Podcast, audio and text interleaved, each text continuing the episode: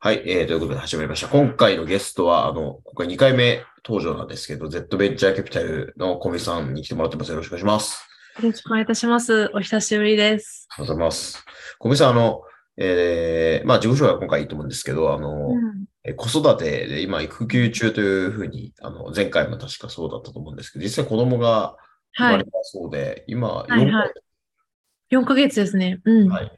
ということで、その、まあ、実際にこう、まあ、なんて言うんだろうな、コミックさんのように、まあ、なんか、コミックさんって結構、まあ、面白い、まあ、プロフィールの方っていうか、まあ、インフルエンサーみたいな側面と、まあ、ベンチャーフェアで働いてるっていう、まあ、側面とみたいなところがあったりとか、まあ、あとはあれですよね、あの、まあ、中国出身だった人も持ってますし、その、まあ、あの、上海戻って子供生まれてるんで、はい、そういう、その、まあ、自分の仕事とかっていう面でもいろんな、まあ、パラレルに結構こうやっている、新しいこう働き方を割としているような人で、まあ、そういう人たちがどういう子育てに向き合っていたりするのかとか、子育て感があるのかっていうのはこう僕は、あの、ちょっとき実際に生まれてみたっていうところで、聞いてみたいなと思っているし、はい。僕自身は、なんか自分が 35?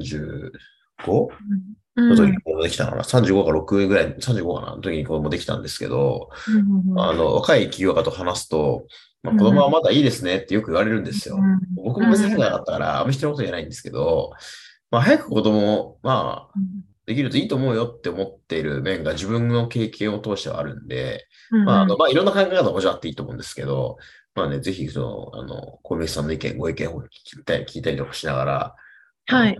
話していきたいなというふうに思ってます。よろしくお願いします。よろしくお願いいたします。ちなみに、木下さん、子供早く産んだ方がいいっていうのは、どういうなんでですか？ああ、まあ、あの、まあなんかよく言われるのは、その、子供ができると、なんか仕事にフルベットできなくなるみたいなこと言う人いると言ったりすると思うんですけど、うん、まああれ嘘なんで、嘘っていうか、えー、はい。なんかそんなこと言ってる人で、うん、なんか子育てでちゃんとやってる人とかいないと思うんで、なんかやってない人ほど、なんかそういうことを言う、言いがちな感じが僕はしてて、でも実際そういうふうに見えますよね。うん。なんか、そう、なんかやっぱ時間取られちゃうとかみたいな。時間取られるのはそれは取られると思うんだけど、だって物理的にじゃあ夫婦で分担しながら、まあ、どう分担するか、まあ家庭によるけど、まあ、当然全くやらないでって言って結構極端な例な方だと思うから、まあ、でもそれ以上にその、まあ、子供ができるってなんかすごいやっぱり自分の人生観を変える、あの、何個かの体験の一個だと思っていて、あのね、いい子で育てたいなとか、まあ、子供がいるから、まあ、やっぱりちゃんと結果を仕事として出そうとか、うん、ポジティブなことを思えることが多いと思いますけどね、僕はね。特にそのベンチャーのそれこそ周りにいるあの若い子が結構、あの子供はまだいいやって言ってるけれども早い方がいいって木下さんおっしゃいますけど、多分その若い子たちの中ではこう子供を産んだらこうリスクが取れなくなるとか、お金、こう大黒柱として養っておかなきゃいけないのに、こう、早く子供作ったら、そこは不安なんじゃないかみたいな、そういう不安ってあると思うんですけど、それに対してはどう思いますか？ああ、なんかお金の面で言うと、うん、僕今んとこそんなにまあちょっとその、で僕の今の金銭感覚とその若手起業家のなんか3年目の人の感覚ちょっと違うとは思うんですけど、うん、まあ、僕も10年まあ会社やったんで、まあ、まあその、それなりの、その状況にもあるというふうにもあるんで、あの、うん、あるんだけど、子供ができたからそんなにめちゃくちゃお金がかかるっていうのは、あんまないと思うんですけどね。だからそこもなんか誤解があるような気がしてて、まあ、僕らもシッターさんとお願いしてるし、うん、ん、まあしてますけど、子供が小さい時になんかあんまりお祝いとお金とかあんまかかんないっていう気がしますけどね。意外とっていうかなんか、まあ、だって子供のなんかいわゆる日本だったら、あの医療費無料だし、だから風邪ひいた、うん、風邪ひいたり、薬もらっても全部無料ですよ。とか、そういう社会保障が日本はあるから、うん、うん、なんか実際何にお金がかかるかっていう時に、ベビーシッターをフルフルで使ってるとか、そういうこととかをするかどうかとか、まあ多少あると思うんだけど、まあ、お金の面では、まあ、あんまないというかない。たただもちろんその、ね、自分たちの給料が、まあスタートアップって若手とかだったら次、まあ2、30万点とか、あの、始まると思っていて、これは、これなんか子育てとは別で、やっぱり月、まあ、バイトによって50とか100とかを、ちゃんとその社長やってる人間が、とか、まあ、か幹部やってる人間たちがもらえるようにファイナンスをちゃんとするとか、うん。まあ、事業を売り作るっていう努力は、やっぱりなんか昔以上に今、資金調達環境いいから、うん。給料を上げていった方がいいっていうのは、その社長だったりとか、うん。そのコミットメントをしてるなんかそのマネージャー以上とか、うんあのそういう人たちに対してそういう風な会社作りをした方がいいっていうのはなんか僕は結構思いますけどね。うんだからまあ、金銭面ではそんな感じ。うーん。まあ時間とかは時間とか。時間は、やり方次第だと思うのと、そんな取られないと思いますよ。あの、僕らはなんか前、も多分話してるけど、そのジーナ式っていう、そのなんか子供が、まあ、うんゆうち、今、今時点、今1歳、え0歳11ヶ月の時点なんですけども、まあ、夜7時に寝たら7時まで起きないし、泣かないんで、途中。だからそういう育て方を、まあ、ある意味選んでやってますけど、それってもう本当起きないんですか？よ夜泣きとか、基本。だから、はーとかってたまに言うときは、たまにあります。うなんかん。3週間に1回とか。そうそう。もうちょっとあるかもしれないけど、でも、うんなんか泣きじゃくってて、こう、なんか行かない限りどうしようもならないっていうのはないっていうのと、僕は別々なんですそのジーナ式のそのうん。流儀で言うと。だから、なんか別に起きないから、うん、なんか夜寝れなくてとかないっすけどね。でも、うんでも教えてもみんなやんないっす。ジーナ式は。その、な、ななんでやんないかは、多分二つ理由があって、うん一つ目は、その生まれた瞬間からやんないと結構途中からやるのが難しいっていうタイあ、プ。そうなんだ。難しいのは、うん、ななんて言うんだろうね、その、なんか一日の時間割をこう作ってやるみたいなことがあるんで、結構こう、うん、なんか、一、一日二回大変なんですね。その、うん、うん、いわゆるこう、親側もその時間割に合わせなきゃいけないから、うん。大変ですってのが一個で、で、もう一個は、その、まあ、父親も母親も両方がこれをやろうってならないと、うん。その時間割を合わせるっていうふうにやると、結構その、考え方をそっちに合わせなきゃいけないから、うん。このぐらいのマターだと思ってやろうってなると、多分その、結婚して夫婦が仲良かろうが、とか、なんか真面目に向き合っていても、なんか意外とその、夫婦でね、共同作業とかないじゃないですか。うん、そうですねまあ。別に仲仲良いとしても、共同作業あんまなくて、僕で言うと結婚式とか、うん、ある意味子供が生まれた時のそのなんかそのジーナ式を最初の数ヶ月こうどうやっていくかとかをうん、作戦会議するみたいなのがまあ、まああった、まあ結果的にまあそんなそんな感じでもなかったけど、まあなんかそんな感じだったと思っていて、はいはい。意外とないと思うんですね、みんな。だから、うん、うん、みんなその、うんなんか夫婦でこう何かはん、なんかちゃんと実は真面目に話してるとか意外としてないと思うんですよ。うん、だから、多分その、うん、そういうこう、なんかいい方法があったとしても、うんまあ、割となんか、こう取り入れないっていうパターンは結構あると思うんですけどね。うん。なんかその夜泣きは結構私今でも、えっ、と、ジーナ式確かに木下さんに教えられたこと全然忘れててやってなくて、夜泣きは今、今でも、まあ、3回夜中に2、3回起きて授乳したりとか、あれ、うん。そういえば完全ミルクにしてるんでしたっけ？うちは完全ミルク。完全ミルク。結構周りでも完全ミルク多いですよね。その、共働き、女性も働いてる場合ってほぼ日本って完全ミルクですか？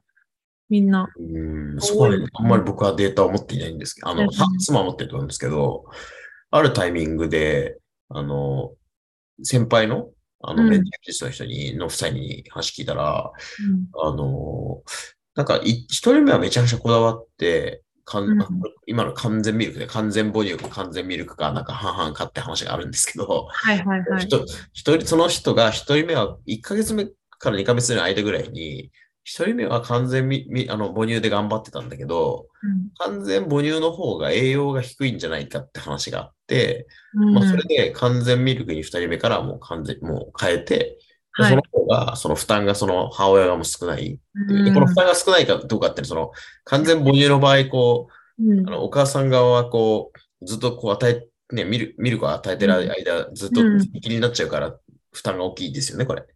っていう話だ。間違いないですね。うち、あの、あの、今、その中国の上海にいて、中国で出産したんですけれどもうん、で、今、あの、住み込みのベビーシッター雇ってて、で、うんかつ実家に住んでるのでうん、かなりあの手が割と正直空いてるんですよね、日中は。で、そんなに別にフルフルでやってるわけじゃない。逆に言うと、その、であればせめて母乳をあげろみたいな、親か親戚、あとその両親からのプレッシャーで授乳は続けてるんですよ。それやると、その夜中とかやっぱり2、3回起きないといけない。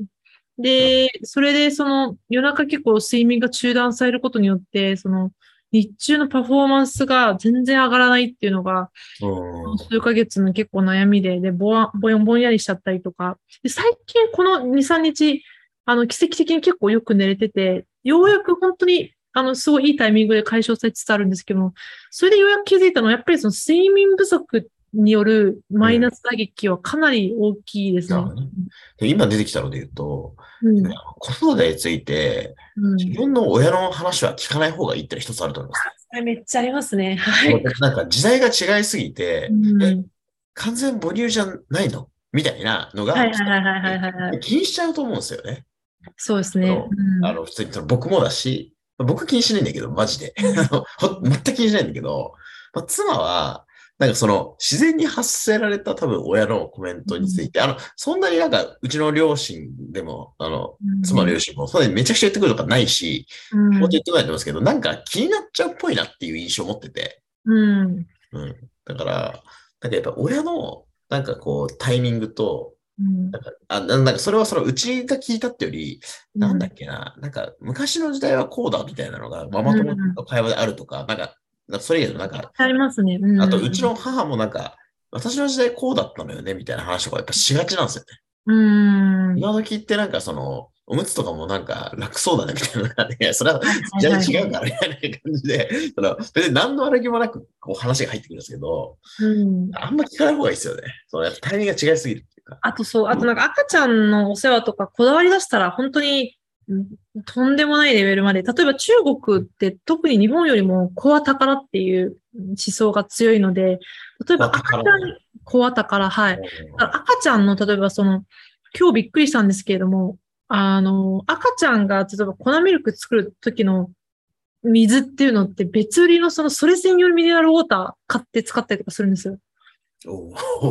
やばいですよね。で、あと、その、例えば赤ちゃんの服はうん、絶対にその専用の洗剤とかだけじゃなく、手洗いしなきゃいけないっていうのが、うちのベビーシッターさんと、あと、うちの親のそういう、だからベビーシッターさん毎日手洗いしてるんですよ。それはく、え、あの、洗濯機じゃなくて、なくてあの、手洗いじゃないとダメだって、赤ちゃんの服はもう手洗いじゃなきゃダメだって言って、毎日手洗いしてて。で、そ、なんか水とかもちょっと赤ちゃん専用のミネラルウォーター使わなきゃちょっと良くないんじゃないの？みたいなことを 言ってて、全力で止めたりとか。だから、こだわり始めたら、これってなんか、とんでもなく、どこまでもこだわれるんだなって思いましたね。だから、なんか細かい真面目な性格だと結構いろいろ産後うつにつながっちゃうっていうのがよくわかる。うん。うんあの、まあまあ、聞いていただいてですね、その、コウミキさんの場合、その、うん結構準備をされて子育てに臨んでるっていう一応は、その前回ポッドキャスト撮った時に思ったんですけど、はいはい。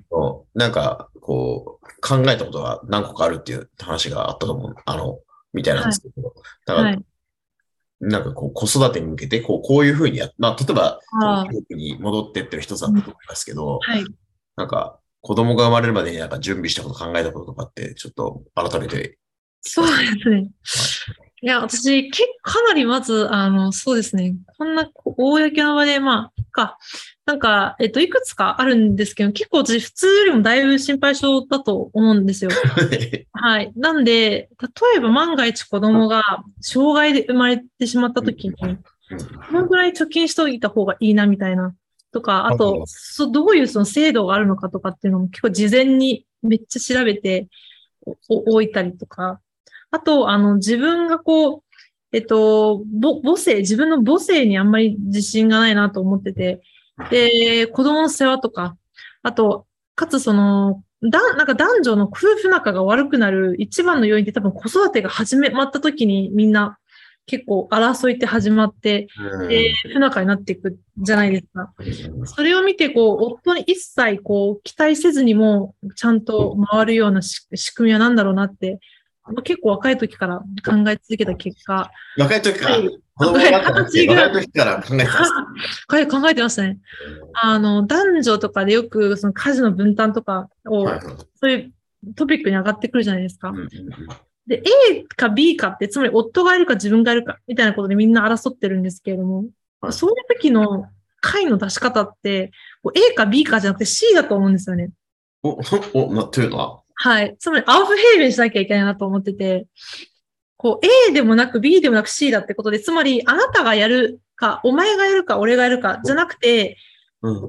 違う誰かにやってもらうっていう、そおそそれかその作業自体をなくすような、なんか、システムを作るとかっていうことが大事だと思ってて、だから私はそれの結結論、やっぱりフルタイムのベビーシッターか家政婦か、そういうのがやっぱりいないと難しいんじゃないかという結論を経て、固い意志を持って中国で出産に至ったっていう形ですね。でなるほどね。も、あの、それをやってて、そこまで準備してても、あの、最近、それでも、やっぱり夜泣きで、あの、ベビーシッターさんと一緒に夜寝てもらってる。夜は、えっと、夜中はその粉ミルクで飲んでっていうルーティンを組んでたんですけれども、予想外だったのは、あの、多分お、親、母親の本能的に子供の泣き声にすごい敏感になるんですよ。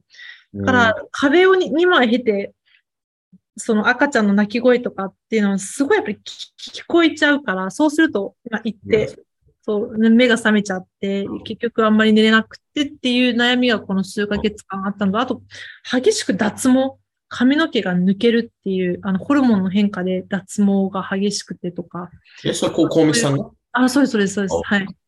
今も進行中なんですけども、そういうのがあったりとか、うんうん。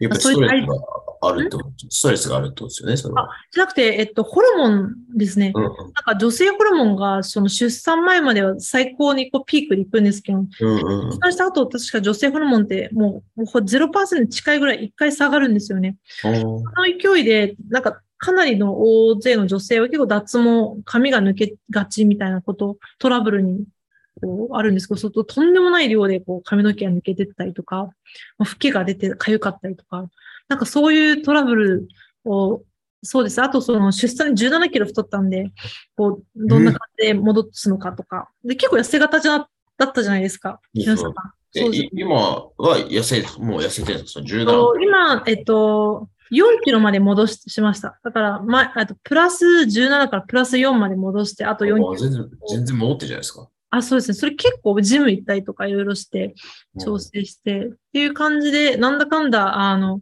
思ったより、まあ、計画通りにはいかないな、みたいなことはありますよね。うん。うんあれですね。やっぱりあの、まあ、多分日本でまず子育てするか、海,、まあ、海外っていうか、あの、うん日本以外で子育てするかっていう感じでいくと、その、住み込みベビーシッターとか、その、はいみたいな存在は、まあ、日本ではほぼ不可能です不可。能、え不可能です。これ調べたんですけど、不可能です、日本だと。うん。ほほぼっていうか、まあ、多分不可能ですよね。あ、もう完全不可能ですね、日本だと。うんですね労基法的にもう不可能ですね。ああ、そういうことか。お金とか、そういうのよりも、そうですね。善意の、なんか、親族みたいなパターンとか、なんか、そういう例外を除かないと、ぜまあ、その親族となるんですよね。いや、なんで、中、なんか、自分の会社の労働ビザ発行して連れてきたりとかってぐらいやらないと無理ですね、日本だと。なるほどね。そうですね、そんな、そうですね。ただ、なんかだいぶ調子は最近戻ってきましたね。うん。思ったよりも、確かにやっぱりき、その寝不足、あれ、木下さんって寝不足経験し、あ、でもジーナ式だったから、全然最初からあんまりなかったですか？夜ま泣き。ずまず僕は、あの、単民なんで、あ、僕はないんですよね。僕はその、もし仮に子供が多分目覚めても、僕ストレスなんないですね。あ、そうなんだ。でもなるほど僕はちょっと例外だと思います、これに関して言うと。うんで、まあだから妻が、あの、子供が別にね、あの泣くことはないわけじゃないんで、うんあのその自式やってても、うんその時に目が覚めるとかがあっても、まあ、でも勝手に寝るんですよね。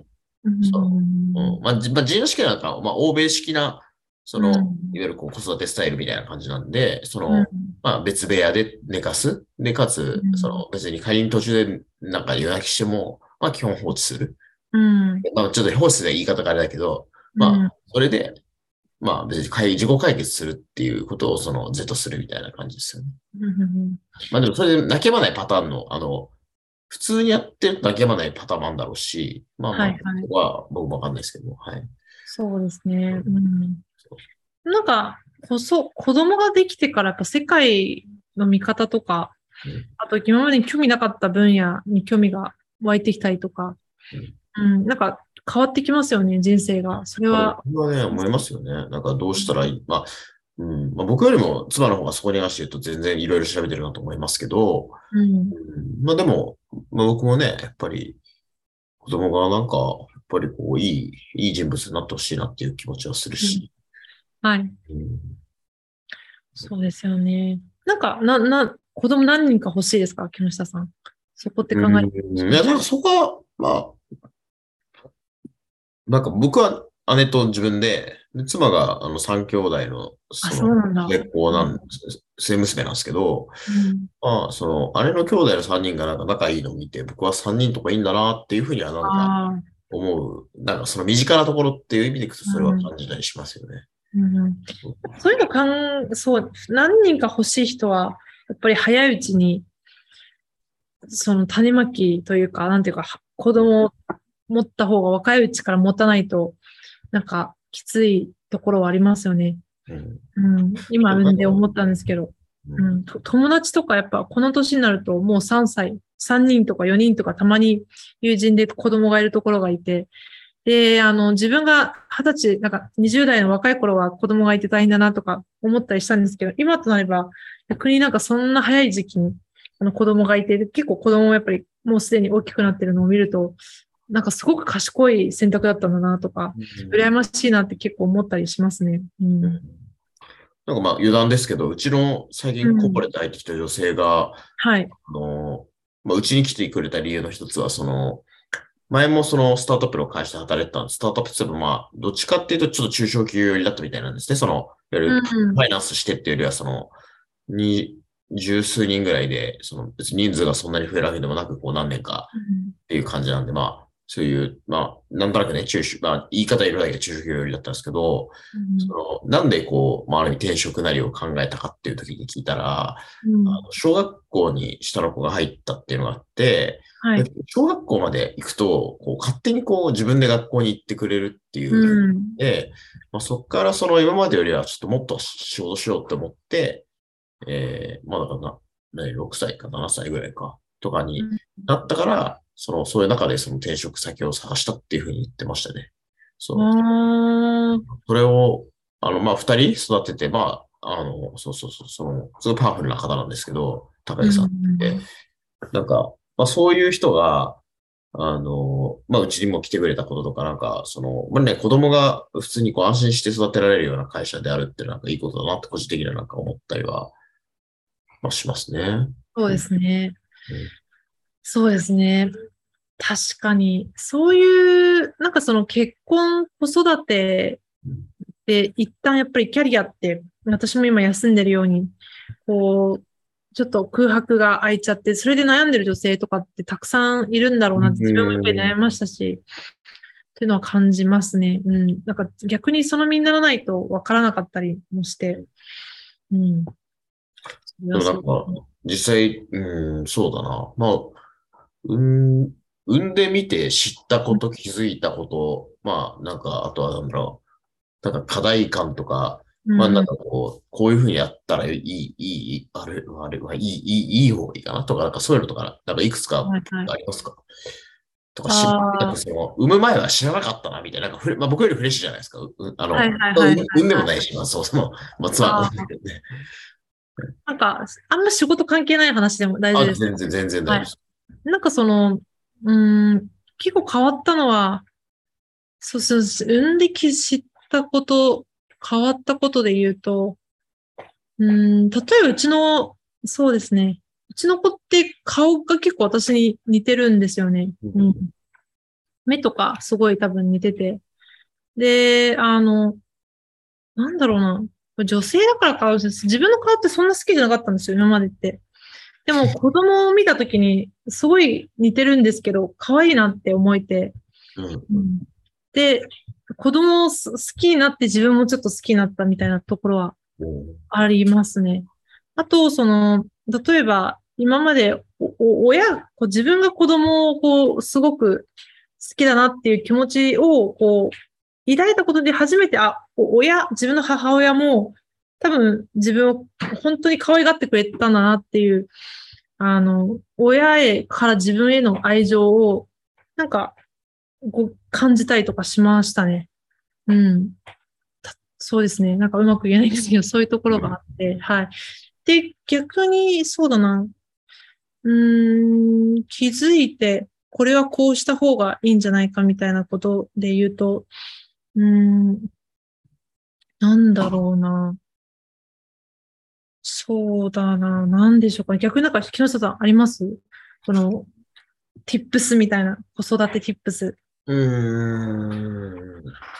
まあ、これ、妻とも今日も話したんですけど、まあ、その、うんいわゆるこう、あれですね、その、夜泣きとかを、うん。夜泣きっていうか、まあ、十分に子供に寝てもらうっていうことと、うん。僕らも、まあ、睡眠できるための、そのさっきの G なし教はやっぱ一個いいよねって話と、あとは最近、あの、やってるのは、あの、なんだっけな、BLW とかって言うんですけど、はいはいはい。BLW。BLW っていう、はい BLW ってなんか、なんかこう本があるっぽいんですけど、はいはい。あ、離乳食とか出てきますね、BLW。出るでしょ ?BLW は、はい。あの、手づかみ食べのことなんらしいんですけど、神食べ。はいはい。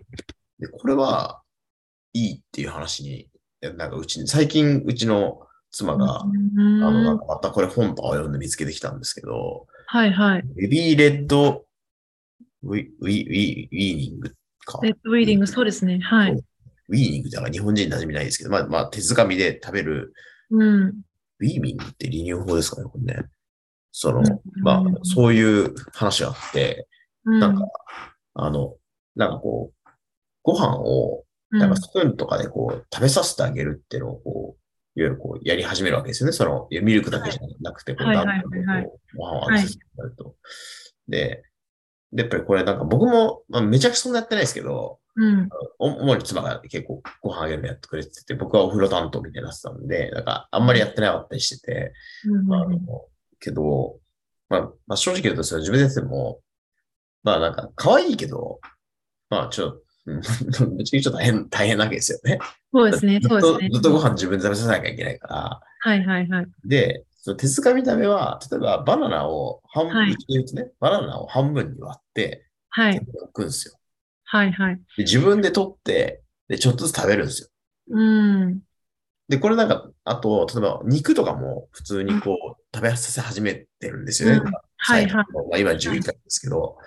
で、この肉とかを、例えば、噛み切れな、なんかいわゆるこう、まだ乳歯がそんなに揃ってないと、噛み切れないと、うんなんかこう、肉とかもあんまり細かく切ってないと、まあ基本で食べきれなかったりするけど、うん。はいまあ。それでも、例えば、なんか、その本とかに書いてあるらしいのが、あの鉄分とかって、その、自分で噛んだりとか、するだけでも吸収できるらしいんですよ。へえ、はいはいはい。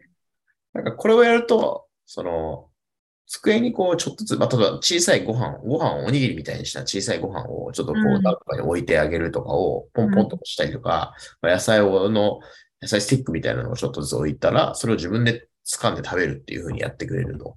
いうふうにやるとその、食べてる間って、なんか、と、手に取ったご飯を、ポイッとす、まあ、捨てちゃったりとかする部分もあるんですけど、まあ、そういうの見てる以外は、自分で食べるんで。うん。で、これ自分で食べるっていうのは、その、多分、子供にとってもじゅいいんじゃないかって話。うん。そういうものの方が書いてるってことですよね。そうですね。自主性を持って、あ、そうそうそうそう。持ってやりたがるし、その時間、なんかこの時期を過ぎたらもうやらなくなっちゃうって言いますよね。子供の自主性を。んそうそう。だから、だからなんか、自分の手とか指とかをちゃんとち、まあ本当に小さい0歳、1歳の時から使うっていうことによって、なんか、あの、いいみたいな話があっうん。て、なんかそれをなんかこう調べてから、うんまあ、食パンとかも別に今食べれるようになってるんですけど、あの、食パンをこう、こう、まあ、机の上とか置いてあげて、とか、それを自分で手で使って食べるみたいな。なんか、しまってもらっていいですか？子供が激泣きしてて、ちょっと最近あの C の福田さんもまた第二次をを生まれたじゃないですか。あのうん出産されて。知らなかった。あ、そうなんですよ。はい。うん、なんかスタートアップの女性とかも、で、こう、子供がいて活躍するうん起業家とか、そういう方見ると、本当すごいなって応援したくなりますね。うん。私、そういう人がなんかもっと目立っていけば、なんか女性エンパワーメントにとってめちゃめちゃプラスだろうなというのは見てて感じますね。うん。まあでも本当にその女性経営者でね、子供ができて、また復帰してるみたいなパターンとか、本当にすごいってう。いうんふうには、まあやっぱ思う。思うね。うん。そうですね。常沢さんとかそうですね。トレンダーズの常沢さんとか、子供を3人産んで、うんうん。里巻さんとかも、ね、子供3人とか、うん、すごいお話伺いたいなって思いましたね。うん。すごいね、やっぱりね。そういううん。うんそうですね。実際そうだな。さっきの木下さんで、ここをこう、やればみたいなことで言うと、なんか、その、私結構産後落ちなるお母さんの気持ちわかるなと。だそうだね。やっぱ自分で、うんそれはあるんでしょうね。多分女性は。多分男性は、うんまあ男性は多分あんま関係ないかなと思って。うん。うん、はい。うん、なんか可愛い若子でもなんかずっと一緒にいて、うん、で、なんか泣き始めて、なんかずっと止まらないとかなると、結構気持ちが張り裂けそうにな、あの、イラッとしたりとかするじゃないですか。うんうん。そうなった時に、そうですね、やっぱり、でもやっぱ赤ちゃん実際今育てて思うのは、自分が見る時間が短くても、なんか機嫌がいい大人が遊んでくれたりとか、面倒を見ると赤ちゃんって結構幸せそうにしてるんですよね。うんうちって今、あの、親二人と、あと、シッターさん一人と自分の大人4人で基本見てるんで、うんうん。そうなると、その、なんか自分が見なきゃとかって最初結構思って、接触時間とか長くしてたんですそうなると自分も精神的にとか体力的にも、ああ、うつに、こう、な、なりそうになってた時期も初期とかあったんですけど、ただなんていうか、結構、あの、いい感じに、他の人に、えっと、お願いしても赤ちゃんは幸せに育つんだろうなと、一人で抱え込まなくてもいい。まあ、赤ちゃんはそう、どちらかというと、その自分が機嫌よくいることとか、なんか情緒的に閣下しない、大人が接するっていうことが、その母親がずっと一緒に接することよりも、なんか圧倒的に大事なのかなっていう気はしていて、うん。あ、それはそうですね。それは感じますね。うん。まあでもご機嫌ななんか人たちで子供を育てるっていうか、まあ向あき合そううそうそうそうそうそう。そうね。気持ちに余裕がある人が、そう。気持ちの余裕を保つためにも、そんなにお母さんは逆にずっと、うんなんか自分のキャパぐらいでいいんだろうなって、うん自分のキャパを、キャパを超えるほど子供と一緒になんか無理している必要はないんじゃないかっていうのが。最近思いましたね。うん。でもこれはなんか仕事もそうっすよね。なんかピリピリしすぎてる人ばっかりでこうなんかやってるとやっぱりなんか疲れちゃうし、無理うんな、無駄なプレッシャーがなんかある必要ないかなっていうふうに思ってて、はいはい。なんかやっぱりこう、まあ明るい人が多い方がいいし、ポジティブな状態の方が、まあなんか周りもね、あの伸び伸びやれると思うんで、そうですね。そういう意味では近いよね。うん。間違いなくそうですね。うん。でもあともう一個は、あの、はい。僕のノート書いて、僕かな？僕か、妻か、ちょっとどっちか、僕かな？うんと書いてあるんですけど、あの、今、週3で朝お茶してますよ。週3っていうか、あの、結構僕朝？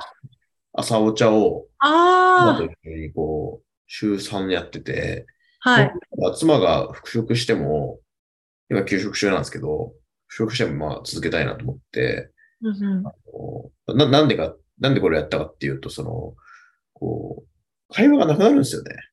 僕仕事結構全力モードに今戻った最初期1ヶ月、1週間だけ完全育休、僕の場合は。うんその後、まあ徐々にこう、まあなんかこう、いわゆるこう、まあ、シッターさんに任されたら僕はあの、普通にその、まあ遅くまで仕事とかね、なんか会食があったりとかってやってたりすると、うんうんあの、あんまり話さなくなるんですよね。話さなくなる家に一緒にいる時間と時間帯が合わなくなって、うん話さなくなって、で、これは僕ノート書いたら、いや、これあの、このタイミングありましたっていうか、この時にえ。しなかった、するみたいなことをやったりとか、できなかったから、やっぱりすごいその、ずっと会話が減ったまんま、へえ、声をもらったりとかしてて、はいはいはい。うん。もうおすすめですけどね。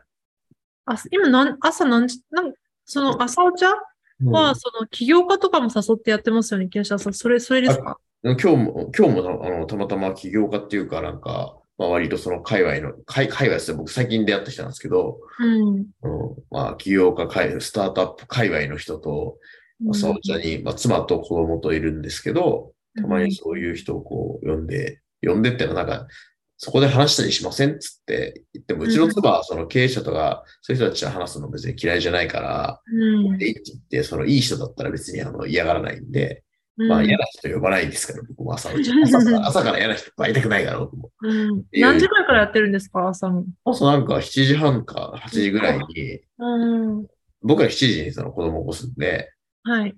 で、まあ、あの、カフェが7時から空いてるところとか、まあ7時、まあ人が来るところ時は、だいたい駅前の7時半か8時ぐらいに、8時か、お店が8時から、うん。あるんですけど、だからそこの外カフェで、外のエリアがあい7時半、7時とか7時半から別になんか、まあ空いてるんで、うん。ここでこうダラダラ喋ったりしながら、うん。7時半からだいたい9時前ぐらいまで行って、で9時になったらもう一回子供寝かすか、まああの、保育平日だったら保育園行かしてますね。おー。っていうのをやってるんですけど。それなんかいいですね。妻にとっても、妻と木下さんの会話も増えますし、妻も社会とのつながりとか、奥さんと、そういう、あそれも大事じゃないかと思うんですよね。だからめちゃめちゃいい取り組みですね、それは。うん。まあ、妻がその社会とのつながりを求めてるかはちょっと僕もわかんないですけど、なんか、そう、なんでもそうかもしれないですね。うん。うん。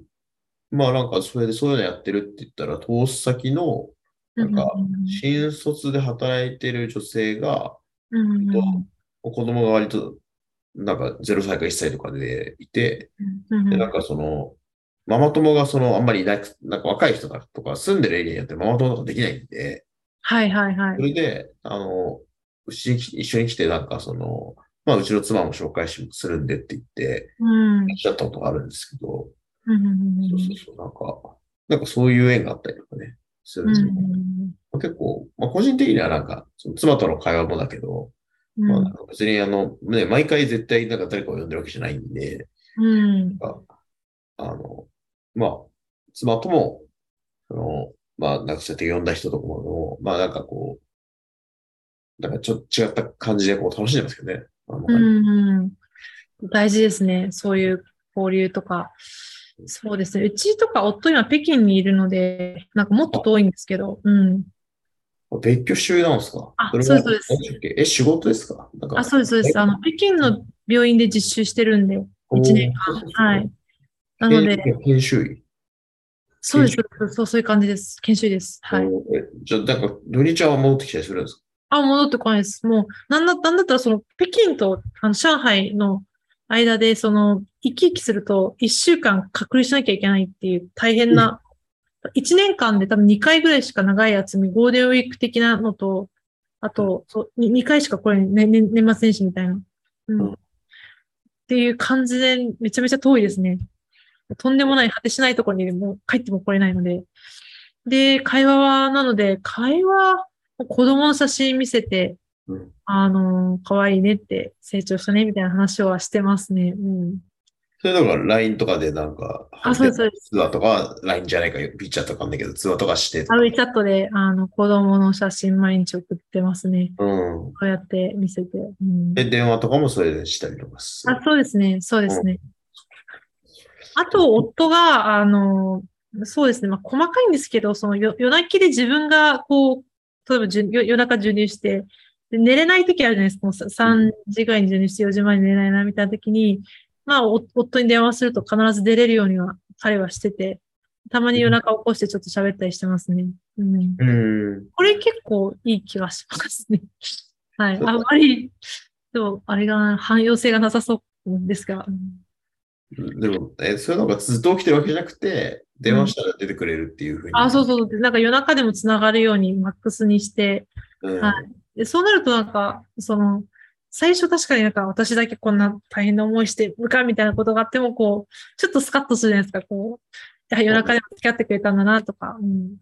遠距離とかだとそういうのはいいかもしなるほどれないですね。あだからその、そっか、単単身赴任っていうのは、まあ、家族の実家には帰ってるけど、はい。あれですね、こう片親で、まあ、子育て0歳以上、0歳タイミングが子育て中ってことなんですね。あ、そうですね。はい。ううんなるほどね。そうかう。んそれは、ね、なんかそういう人って別にいっぱいいると思うんですよね。単身赴任で男性が行ってるとかってパターン。まあ、で、家族の協力がないパターンもあるんじゃないですか。その、うん。だからいるだと思うんですけど。まあ、だからそういう前提がいろいろとね、その、とか、東京住んでるけど親が両方とも全然別のエリアとか、うん。なんかいろんなパターンがやっぱあって、まあその、ね、そういう中で、前提が結構違う中、まあ、ね、うちは両方、両方の、あの、父親も母親もうん両親もその、まあ、いわゆる東京とか首都圏にいるんで、まあ、全然、うんまあ、手伝ってくれって手伝ってくれるような状況にあるんですけど、はい。まあ、その、やっぱりこう、本当にいろいろ人が違うから、あれですよね、難しいですね。確かにいろんなパターン、そうですね。そうだ、小梅さん、あの、なんか、いある意味、こう、締め的な感じも含めて、なんか、子供が産みたくなるようなエピソードとかなんかないですか？こう、いわゆるこう、割とし、なんか、まあ、インフルエンサーとしてだったり、VC として仕事を、まあ、いろいろバリバリやってた方だと思うんで、はい。だからそういう人たちが、子供をやっぱりこう、産んでよかったとか、だからちょっとほんわかするエピソードとかが、まあ、まあ、こういうことをあ、するあ、一つ、そうですね。あの、共感、そうですね。あの、なんか子供生まれないと、あの、なんだと隣の芝生青いって思う派なんですよ、結構。なるほど。なんだろう、結構よく、例えば、うーん、あの子の方が、何でもいいですけど、自分で成功してるなとか、うん自分でイケてるなとか、面白いなとか、可愛いなとか、いいな、いいなって結構思うタイプなんですけれども、なんか子供に対しては、多分木下さんもわかるんですけど、思わないじゃないですか。自分の子が一番可愛いってうん。思うじゃないですか。その感覚は、あの、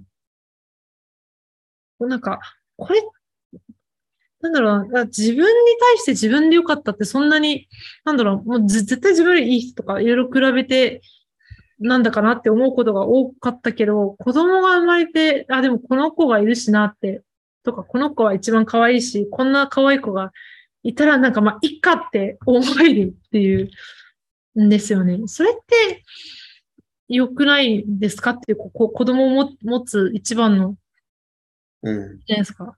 なんか得点、得点じゃないですか。うん。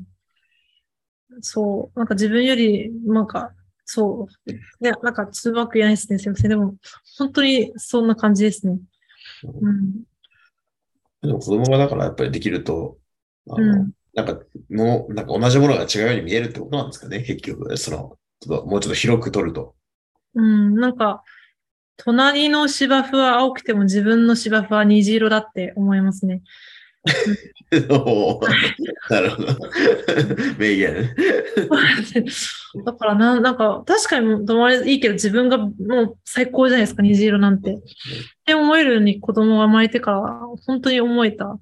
うん。それまでは思ってなかったですね。なんだかんだ。うん、自分いい人、うん、とこって絶対何かしらあるじゃないですか。そなんかまあ、これは、なんかそれあるかもしれないですね。なんかこの、やっぱりその、自分の特にその、まあ、あの、結婚だけで、その夫婦っていうよりも、子供がいることによって、じゃあここ、まあ、もしくはまあその親含めた家族とかの、なんかなんとなくのその結束が高まるポイントがやっぱあって、はいなんか。この、なんかこう、ものすごい大事にしたいと思うし、この、んまあ妻のことも持ってるのかだけど、はい。そういう気が高まるっていう意味では、その、本当にハッピーイベントだと思うんですよね。そうですね。間違いなくそうですね。なんか、うん。それ前、あの、あの、さえりさんっていうブロガーの方が、子供ができたことに関するブログを書いてて、はいはい。で、そうですね。それの子育てブログ見ました？あの、妻から送られてきました。あ、多分それですね。それです。あのーめちゃめちゃ、そうですね。ああんな感じですね。言葉がうまく出てこないです。合理的じゃないじゃないですか、こういうことって。合理的じゃないから、言葉がうまく出てこないですね。うん。それ、そう、面白いことがあんまり言えない。いやいやいや。でもこのさえりぐさんの、あの、うんなんか子育てについての、の、なんて言うんだろう、ブログは、ちょっとい一読の価値ありっていう感じですよね。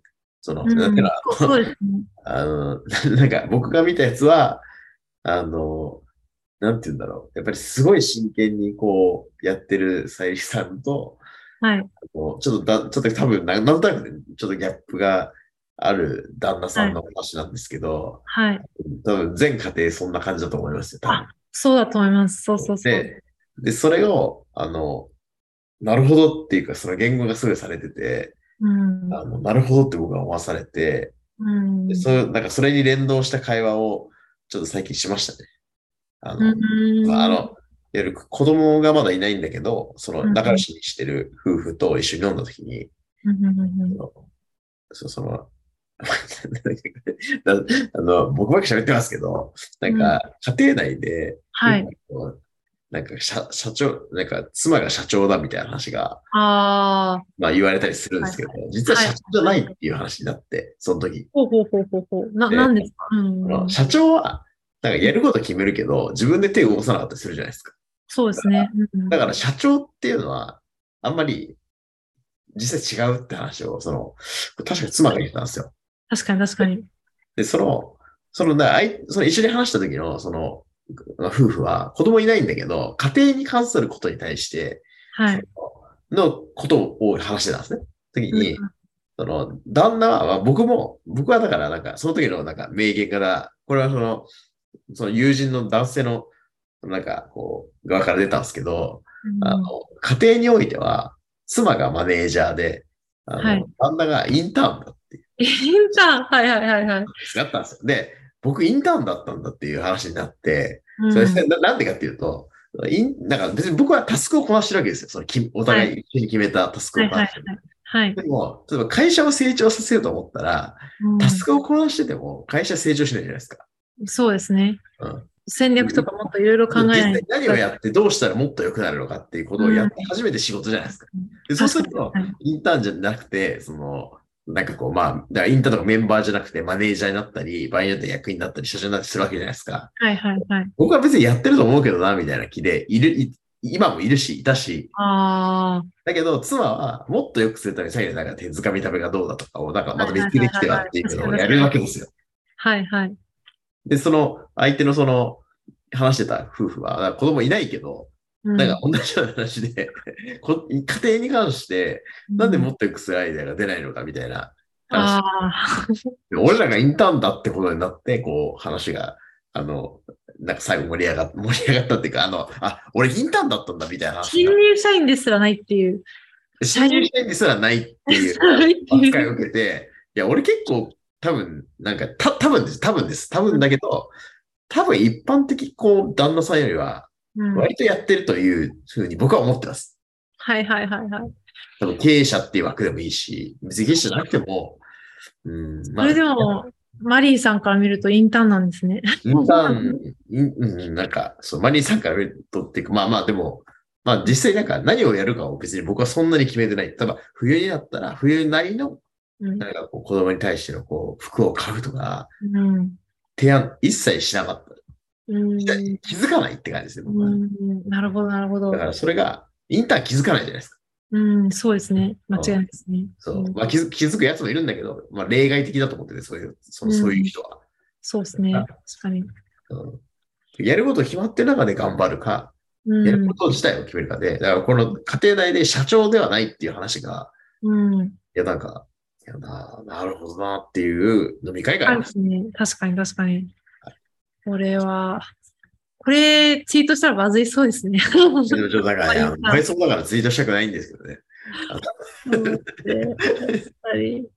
っていう、まあそういう会話が、まあありましたけど、あ、もっともっとその、ね、なんか別に時間を使うかどうかだけじゃないっていうね。話になって、いやまあもっと、まあ子供と向き合うとか、まあ別になんか家庭内で、なんかやっぱりこう、で、こう、まあ仲良くやるために、まあ仲良くっていうかね、大事にお互いやっていくためにはっていうやり方って、まあこれ仕事もそうだとは思うんですけど、うん。ね仕事だと、まあ、思いつくことが、まあ、はいプライベートだと思いつかない人は多分、まあ、無限にいるだろうし、そうですそういうね。ことなんだなっていうのがね、僕らの最近のトークでしたね。いや、間違いないですね。そうですね。それ聞いてなんか、あの、社員になるためにちょっともうちょっと頑張んなきゃなとか思ったんですか？それとも、まあなんかいやいいいいやって思ったんですか？いや、僕は結構思いました。自分がイン、なんかだから、あの、はい社員でね、まさにそのインターン化っていうのがすごい面白いので、インターンとマネージャーっていう、いう、なんか、表現になったのがすごい面白くて、だから社員でさないんですよ。だから、だけど、あの、納得したってことですよね。はいはいはい。まあ僕は。あの、フラットに別にまあ、あの、まあまあ、分担しながらやってると思ってた面もあったし、うん。うん。そう。だけど、そういう会話するの特に、あの、うん自分たちだけじゃなくて、うんあの他の夫婦との会話の中で、あの、うんそれができて、うんあの、思ったっていうのがありましたね。逆にそれに関して最近思ったのが、あの、なんだろう、なんかイクメンがいい、なんかその、男性も家庭のことをもっとやった方がいいっていうのが今のすごい社会の風潮じゃないですか。うんだけど、その本当にこうマネージャーレベルまでこう深い思想を持って子育てとかに関わり始めたら、すごい勢力とか、あと時間とか脳内リソースをこう、うんつぎ込むことになりますよね。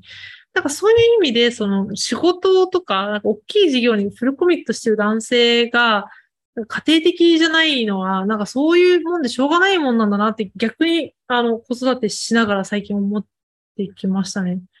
なんかその両立って不可能なんじゃないかっていう、な思っていいやまある。うんまあ、難しいかもしれないけど、ねまあで、も、どうですかね。なんうんか、まあ、なんか、多分気づいてないパターンが多いじゃないですか。だから僕も自分がインターンであることを気づいてなかったわけだから。でもそう、それで家庭でその高いレベルと会社だったらもう2社経営してるようなもんで、うんイーロン・マスクじゃないですか、そんなの。なんか、スペース X とテスラみたいな。やそれって、あの、やっぱできる人は難しいだろうなっていうのは、そういうことなのかなとかってま思い、あ、それもあるけど、気づいてるか気づいてないかの話もあるとは思います。うん、そうです気づいね。てたら、自分がインターンだと思ってないわけだと思うんですよ、みんな。うん、そうですね。それそこそこやってる人でもね。うん、だから、僕はインターンと気づいたら、もうちょっとマシなことができるかもってちょっと思いましたよね。うん、そうです自分がだから、うん、え、まあ、なんかフラットぐらいでしょみたいな思ってる状態だったら、結局何を怒ってるのとか、なんか多分なっちゃうと思うんですよ。別に怒られてないですけど、そんなに。うんだから、自分が今どこにいるのかっていうのを認識するっていうのは結構いいと思いましたよね。うん、そのためにもね、まあ、いわゆるこう、他の夫婦とも話すとか、やっぱそういうのも結構いいですよね。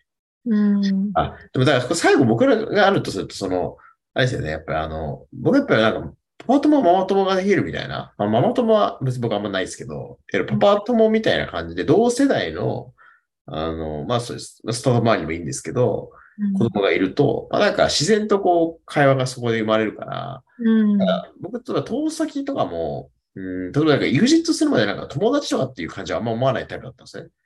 うん、うん、うん。エグジットするまでは何だと、どういう、やっぱりビジネス、口先って感じじゃないですか、ビジネスパートナーというか。うんうんだけど、なんかやっぱ子供が同世代のその投資先とかは、ちょっとまたなんか、なんかちょっと友達っぽく感じますよああ、親近感とか、ね。あ、そうそうそう。親しみがやっぱり違うっていう。違うなと思ってて。だから、それはなんかそういう点でいくと、その子供があのできることによって、うん、なんかいい、なんか起業家もいい場合があるのは、そのパパ友ができると、その全然世代超えて、例えば上の人とかでも、あの、なんか同世代、子供が同世代ってことでやってなんか友人化したりとかする場合があると思うんで、そうですね。それはありますね。うん。だからそういうのって、なんかいいコミュニティだなと思いますよね。うん、間違いないですね。確かに。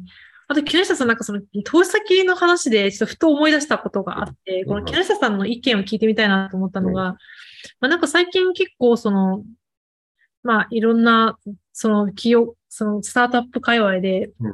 まあ調達したお金をこう、結構は、プロダクトがリリースして割と早い時期にもらう、あの、使い切ってしまって、うん。で、プロダクトを閉じなきゃいけないみたいな、そういう、まあ、ニュースとかもちょいちょい出てきたりとかしていて、で、うん。割とシード投資を多くされてる、この木下さんが、例えば自分の投資先がそういうふうになってしまった場合って、あの、結構怒るんですか？厳しく言うんですか？それとも、あの、逆に擁護するのか、どうなんだろうなって。これ、うん、そうだ、ケースバイケースなような気がするのと、なんか僕はその、まあそうだね。まあお金大事にした。まあ僕はその少額投資でずっとやってきたんで、うんあの、今のファンドは50億ぐらいなんで、まあ、めちゃくちゃ小さくもないと思いますけど、あの、まあでも基本その、そんなにいっぱい出さないですからね、そのシードアリーラウンドで、僕らは。うんうんだから、まあ、お金大事にできる人はいいんじゃないでしょうかっていう気はありますけどね。まず大前提。だから別に怒るか怒らないかっていうのは、うんまあ、このまま、だから調達した額に対して、その、このままやってたら、まあ、普通に潰れると思うよ、みたいなことって結構、あの、企業がこう無邪気にやっちゃうっていうのはあると思ってて、うん。まあ、そこに対して、その、まあ、早めにフィードバックしない限り、なんか、なくなってから言ってもしょうがないんで、うん。まあ、自分の調達した額と、その、どのぐらい使うかのバランスが悪い人はやっぱ出ますよね。うん。うん。うん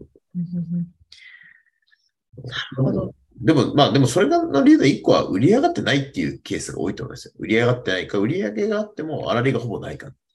うん。まあそうですよね。うん。でそれに対してそのバンレートが高いみたいな。そう。だから、うん。結構普通に数字ウォッチしてるかって多分投資家の問題もあるし、うーん、スタートアップの社長はやっぱりこう、おすすめモードだったら、なんか無限に金があるかのような万能感が出ちゃう時があるんで、うん。なんか、まあ、それを早めに、調達した額のどのぐらいまでが万の一つのその、まあ、ある意味こう、まあ、なんか2年分とかってのが言われたりすると思うんですけど、うんだから例えば、ね1億調達したと思ったんだけど、月1500万ずつ溶かしていったら、まあ、それなんか1年持たないわけじゃないですか。うん。そうですね。うんそういう使い方をするのは、あの、まあ、よっぽどじゃないと難しいと思うよってことについて、うん。えーなんかコメントしてあげるっていうのをうん早めにやらないといけないっていうのが、多分投資家のある意味役割の一つだと思うし、まあもしくはその、それでも支えてあげるっていうぐらい投資してあげるっていうことじゃない以外なんか、だからやりようがないから、まあどっちかというと投資家の問題な気がしますけどね。あ気づいてるのかって、気づいてるけど聞かない人もいるんで、気づいてて、こういう問題って、その投資した後に発生する、特にシードの場合って、入れた後にそういう問題が発生して、つまりそれを気づく、そうそうですよね。気づけないっていうシードの場合は問題。まあ、でもシートの投資額が僕らの場合で言うとそんなに大きくないから、逆に言うとその、そんなにこう、ものすごい金額できないように投資してますよね、僕らはね。ああ、だから僕らはシードのステージから何億も投資するとかって、うんやめた方がいい派で、そうすると成功確度めっちゃ下がりますよって思うんです、僕は。うん。うん、その、そのシードの、だから何のプロダクトを作るとか何のプロダクトをするかってところまでは、もうなるべく小さいコストでやれた企業家の方が、絶対に、まあうまくいくという仮説があって、それが Y コンビネートだとか思うんですよ。うん。なるほど、なるほど。だから、まあ、僕はその信念は結構強いですけどね。でもみんなあんま気にしないですよね。大丈夫1億3億求められたら出すし、うん。まあそうすると、まあ厳しいんじゃないかなって僕は割と思ってる。でも、でもそれは結構かなり細かな VC としてのその考え方とか流派だから、まあそれは別にその、まあ答えのない世界とか、まあどういうふうにこうしたいか。だけど、まあその、そういうその、ね、ローンチしたけど、その閉じちゃう、閉じざるを得ないっていうとところに関して言うと、まあじゃあそこ、そうならない努力をしましたか、投資家側はっていう感じの問題としては結構大きいと思います。企業家もあるけど。なるほど。すげえ真面目な質問してきましたね。まあ別にいいんですけど。あ、すいません。なんか、そう、最近それで見て、ツイッターでよく見てて、木下さんどう思うのかなってずっと脳裏にあったので。で、まあまあ、なんで、まあまあ、すごいんですけど、僕はなんか、比較的シシールドに関しては少額投資の方が絶対にいいと思っていて、うんあの、そのあたりの分別がつく人に結構大きく金額出していくのはいいと思うんですけど、最初からその、最初から1000万渡した人ら、1000万を1年で使うけど、最初から1億渡したら、1億をまあ1年で使うっていうことだと思ってるんですよ。まあ、そうですよね。うん。はい。だから、それは、そういうふうに考えて、うちからえ投資を受けた人っていうのは、1年目は結構苦労することを合意した人たちだと僕は思ってるんですよ。うんだってもっとお金いっぱい出してほしかったら他のとこ行くよねっていうのって僕別にあの、聞かれたらそう言いますよ。もっと出してくれないんですかって言われたら、あ、じゃあ他の人とやった方がいいよと。でも僕らは1年目は、プロダクトローンチできるところまでは小さい額の方がいいと思ってるから、それを合意して一緒にやろうってことだと僕は思ってるけれど、うんさって言ってうちと一緒にやろうってなるなら一緒にやろうと。で、無理だったら他の投資家に行った方がいいっていうのを別にあの、まあ、そういうふうに聞かれたりする会話が発生するぐらいまでコミュニケーションしてくれてたら、僕は言いますよ。うん。僕らがだけが投資家じゃないから、うん。僕はそういうポリシーだっていう話をします。うん。なるほど。そうですね。すいません、真面目な会話で。まあ、いやいや、大丈夫。投資スタイルも流派がたくさんあるということで。うん。子育てもいろいろ流派あが。でも、もう本当に流派いっぱいありますよね。もうやって始めてから気づく。まあ、じゃあ、コービックさんの VC へのカムバックへの、まあ、期待ということで、はいですねこ。れからもまた、はい、あの、よろしくお願いします。てアジェンダも含めやっていきましょはい、よろしくお願いします。また、はいあの、皆さんいろいろ子育ても、VC も相談させてください。今日はありがとうございました。う。ありがとうございました。はい、お疲れ様です。